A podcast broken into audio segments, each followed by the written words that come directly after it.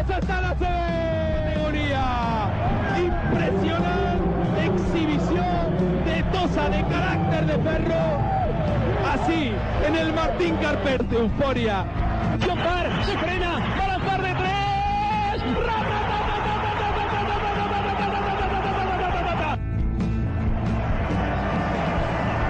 Jugando a Vigil, el triple de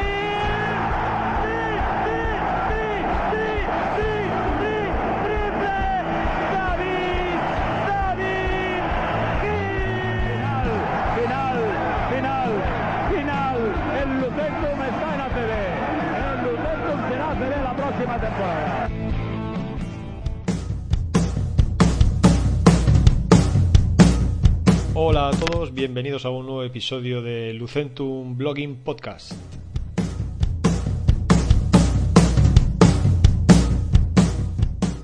Y en este decimotercer episodio del podcast vamos a, repasar un poco brevemente lo que fue el triunfo amplio del equipo el viernes pasado ante el Liberbank Oviedo Baloncesto. Eh, tendremos también una, una, entrevista, una charla con, Ángel López, eh, que fuera productor la temporada pasada en el programa El Remate de Radio San Vicente y colaborador también del magazine Skyhook, con el que hablaremos de la marcha de, de HL Alicante esta temporada. Y cerraremos luego el programa con una breve, breve previa del próximo partido que enfrentará a dos de los a los dos mejores equipos a nivel ofensivo de esta Leboro como son HL Alicante y Chocolate Estrapa Palencia yo creo que en un partido interesantísimo que tendrá lugar el próximo viernes en Palencia. Así que sin más eh, comenzamos con el podcast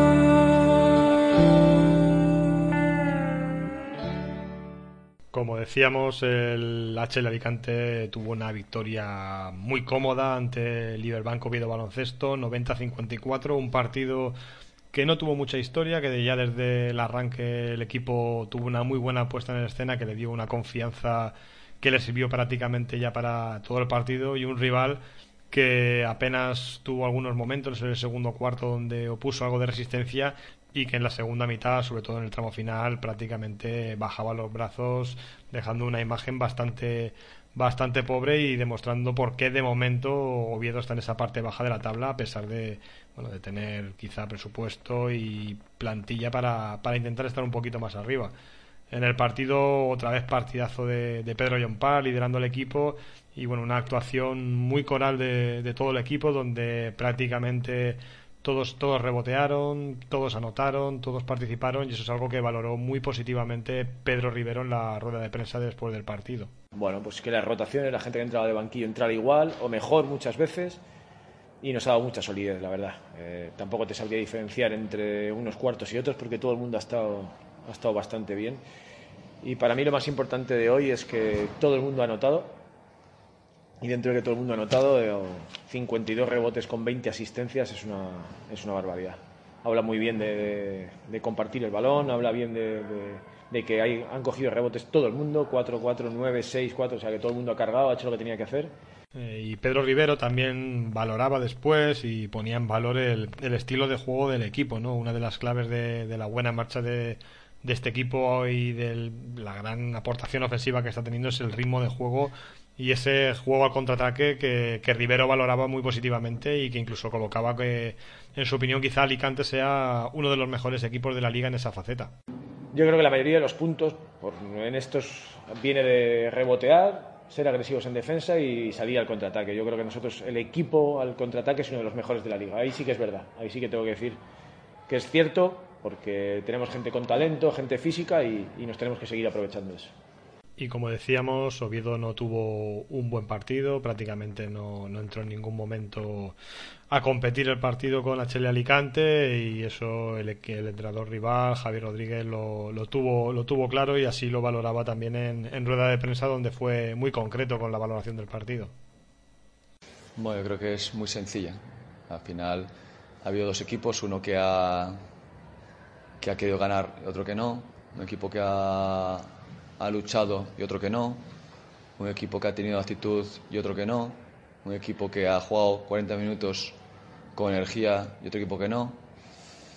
un equipo que, que, tiene las cosas claras, ¿no? desde cómo tienen que jugar, quién, quién, quién son los, las referencias, quién, para quién juegan y otro equipo que no. Entonces,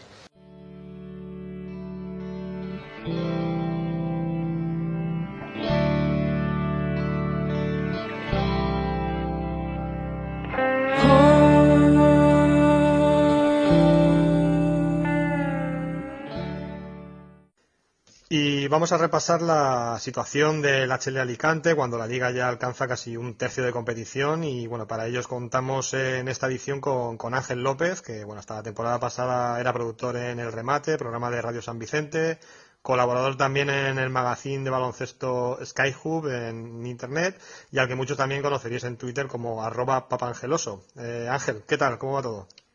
Hola, buenas tardes Ramón. Un placer como siempre hablar contigo y si es de baloncesto, un placer doble.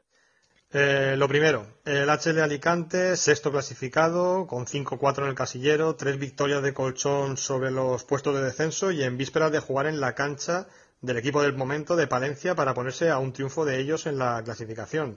Si te cuentan esto en septiembre, ¿qué, qué hubieras pensado? Pues con el corazón en la mano hubiera pensado que estábamos hablando de otro equipo, que no estábamos hablando del HL Alicante. Eh, yo creo que ni el más optimista eh, hubiera pensado que a estas alturas de temporada estaríamos con balance positivo. Pero bueno, eh, lo que va adelante va adelante y cuantas más victorias lleguen ahora, menos tendremos que, ganar después para el objetivo principal que es la permanencia. Sí, bueno, y aparte de, bueno, de prácticamente el equipo ha competido en todos los partidos hasta, hasta el último instante, pero hemos visto partidos como el de Urense o este último de Oviedo con equipos que llegan un poco como Oviedo, un poco en mala dinámica y el equipo les ha pasado por encima, ¿no? Esas sensaciones también son, son positivas. La verdad es que las sensaciones son muy buenas. Eh, bueno, el santo y seña de este equipo es que no lo puedes dar por muerto nunca. O sea, parece que tienes que matarlo varias veces para que el centro que la rodilla. Entonces, eh, la competitividad te lleva a eso, te lleva eh, o bien a los finales ajustados que hemos tenido hasta ahora, o bien si el partido te sale redondo a ganar de unas, de unas ventajas tan amplias como las que hemos tenido en los dos partidos que has comentado. Y a nivel individual hemos visto Bamba Fall, que es eh, ahora mismo segundo jugador que más rebotes captura, Justin Pitts, máximo anotador de la liga, Pedro John Parr, máximo en asistencias. Eh, ¿Con qué te quedas de, estos tres líderes del equipo? El equipo también es un poco qué parte de, suerte, de buena planificación el acertar con, con estas tres piezas, ¿no? Bueno, eh, a Pedro Yompar todos lo conocemos. Eh, quizás de los tres es el que menos nos, nos sorprende ¿no? A, todos, porque es un viejo conocido no solo de la afición alicantina, sino de la liga aquí en España. Entonces, nadie dudaba que Pedro Yompar iba a dar ese salto de calidad al equipo. Eh, de las otras dos piezas, a Justin Pitt ya lo conocíamos, eh, sabíamos de lo que era capaz, eh, lo único que teníamos la duda es si iba a dar lo mismo en, una liga superior como es el Alecoro. Y no es solo que está dando lo mismo, sino que está dando más, ha dado un paso adelante, quizás con la confianza de tener a Pedro Jompar eh, como segundo o primer base en este caso, como pareja en, su puesto, y nos está sorprendiendo a todos. En cuanto a Bamba, la verdad es que eh, a priori era un jugador que tenía que marcar las diferencias en esta liga, por experiencia y por currículum. Eh, dejado atrás eh, las dudas de la adaptación a la liga, porque las dos primeras jornadas lo vimos que ya estaba bastante bien adaptada a la liga con apenas dos entrenamientos que había hecho, eh, es llamado a ser uno de, los, de las figuras importantes en, la categoría. Y bueno, al margen de los focos que atraen las estrellas, los líderes, ¿no? Siempre entre los quintetos ideales, eh, ¿qué te parece el rol de jugadores que aportan labores más intangibles, ¿no? Como Ortega, Galán o, bueno, ahora el propio Nacho Díaz que está incorporándose y la, y la segunda unidad del equipo que parece que va creciendo, ¿no? al rebufo de, ese liderazgo de las, de las estrellas, entre comillas, ¿no? Sí, mira, además es un término que a mí realmente nunca me ha gustado, lo de segunda unidad, ¿no? Y desde que llegó al, al banquillo, Pedro Rivero, la palabra que más ha repetido es equipo. Eh, esto es un equipo, sí que es cierto que tienes eh, tus figuras eh, que destacan por encima del resto, pero sin el trabajo de todo el equipo eh, no podrías tener los resultados que ahora mismo tienes, ni las figuras eh, podrían destacar lo que ahora destacan. Eh, a Chumi, a Galán los conocemos, son jugadores de corazón. Eh, Nacho es un jugador que siempre suma. Y a todo esto, aparte, tenemos que juntar a jugadores como Mendiola, que poco a poco va cogiendo un rol cada vez más importante y los minutos que en los que da descanso a Bamba son minutos de mucha calidad.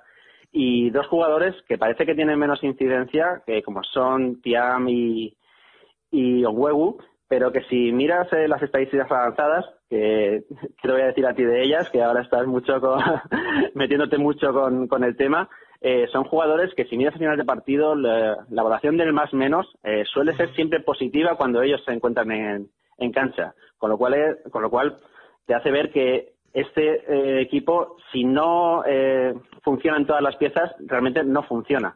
Eh, y ahora, para, para acabar, hemos sumado la incorporación de Busquets, que yo pienso que es un jugador que le va a dar ese pequeño relevo a, a Chumi, que lo va necesitando, porque si Chumi ya de por sí se multiplica por tres, pues ahora va a tener que multiplicarse solo por dos, con lo cual lo vamos a tener mucho más fresco. Sí, la verdad es que la, llegada de Pep Busquets, el debut que tuvo el otro día siendo importante y al final es la dinámica positiva del equipo hace que, que la incorporación de nuevas piezas sea sea mejor todavía y bueno, es una incorporación que hemos visto que entra directamente a ampliar la rotación, lo cual también eh, mejora ¿no? La, perspectiva del equipo. Sí, porque además, eh, si te das cuenta, el juego de Rivero este año eh, se basa mucho más en la contra, es un juego mucho más de desgaste, con lo cual Pep Busquets añade desgaste a, esa rotación. poco a poco vamos minando al equipo rival, ¿no?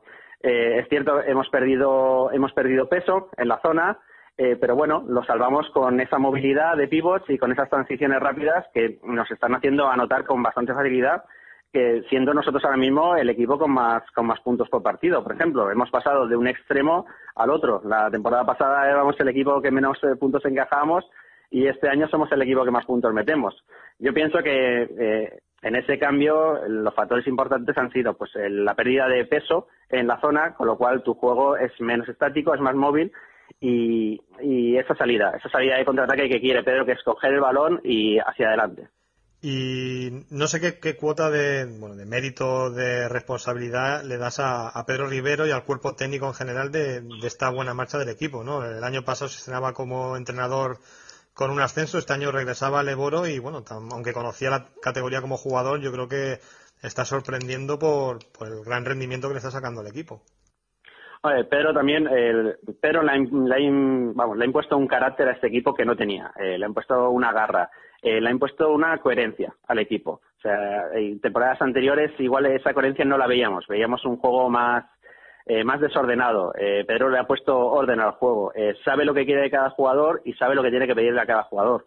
Creo que fue una de las primeras ruedas de prensa que dijo alguien le preguntó por la falta de minutos de uno de los jugadores y dijo, ellos saben lo que, unas veces van a jugar y que otras veces no van a jugar. Eh, y si no lo entienden, el problema es mío, porque no se lo he hecho llegar eh, a entender bien. Entonces, eh, yo pienso que tiene mucha parte de culpa. Primero, él es el principal culpable de la planificación de la plantilla. es cierto que mantenemos un bloque muy importante del año pasado, lo cual eso ya lo llevas por delante, pero los jugadores que, que han venido nuevos, eh, me consta que han, han, puesto mucho hincapié en que no solo fueran eh, buenos jugadores, sino que fueran buenas personas. el equipo empieza en el vestuario, eso yo lo tengo clarísimo. Y si un, un vestuario unido, en la cancha va a jugar unida. Un vestuario desunido, en la cancha va a jugar desunido. Entonces, eso es el, mérito, el gran mérito de Pedro Rivero en este equipo. Y viendo el rendimiento del equipo, y aunque a Pedro Rivero le guste tener siempre los pies en el suelo, como es obligación, lo típico del partido a partido y no marcarse más objetivos que la permanencia, no sé si tú crees que, viendo el rendimiento eh, y si las lesiones no, no respetan, si crees que el objetivo del equipo va, a acabar estando en entrar en los playoffs, por lo menos. Eh, yo creo que mirar ahora mismo más allá de la permanencia sería un error sería un error. Eh, claro que es bonito. y claro que la dinámica, como tú dices, eh, si la miras en, la proyección que lleva el equipo, sería estar peleando por esos playoffs. Pero en el momento que te descentres, en el momento que tu objetivo principal eh, lo desvíes, yo creo que sería un gran fallo y, te darías un gran batacazo. Con lo cual, yo soy muy de Pedro Rivero, soy muy de partido a partido y una vez que tengamos conseguido la permanencia, a partir de ahí empezamos a hablar de cuotas mayores. Y bueno, ya para acabar, eh, cada partido parece que viene más gente al pabellón, al Pedro Ferrandiz, también en los medios oye más, se lee más sobre el Lucentum. No sé cómo percibes ese ambiente creciente que va generándose en torno a este Lucentum. El ambiente ahora mismo en el Pedro Ferrandiz es, es una gozada, así que es cierto que poco a poco la masa social se va uniendo al proyecto, eh, también es un proyecto que llama. El baloncesto de por sí es un deporte muy entretenido, muy divertido, que a poquito que lo veas te va enganchando, ¿no? en Alicante hay mucha gente de baloncesto, eh, lo que pasa es que le cuesta, le cuesta salir de casa y venirse al Ferrandis. Pero eh, yo le animo porque viendo un partido de Lucentum, al siguiente eh, vas a volver, vas a volver seguro porque lo que transmite este equipo, no solo los valores, sino el esfuerzo que transmite en la cancha, es un equipo bonito de ver. Y eso poco a poco, pues quieres que no, la afición lo va viendo y aparte el club pues se está moviendo muy bien a la hora de traer a, colegios, a asociaciones, para que vayan viendo lo que de verdad es el Lucendum y que se anime cada vez más gente a ver. Bueno, pues ya no, no te robo más tiempo, solamente darte las gracias por dedicar estos minutos para, para el podcast y bueno, muchas gracias por, por tu participación. Gracias a ti, como siempre, por contar conmigo. Un abrazo, Ramón.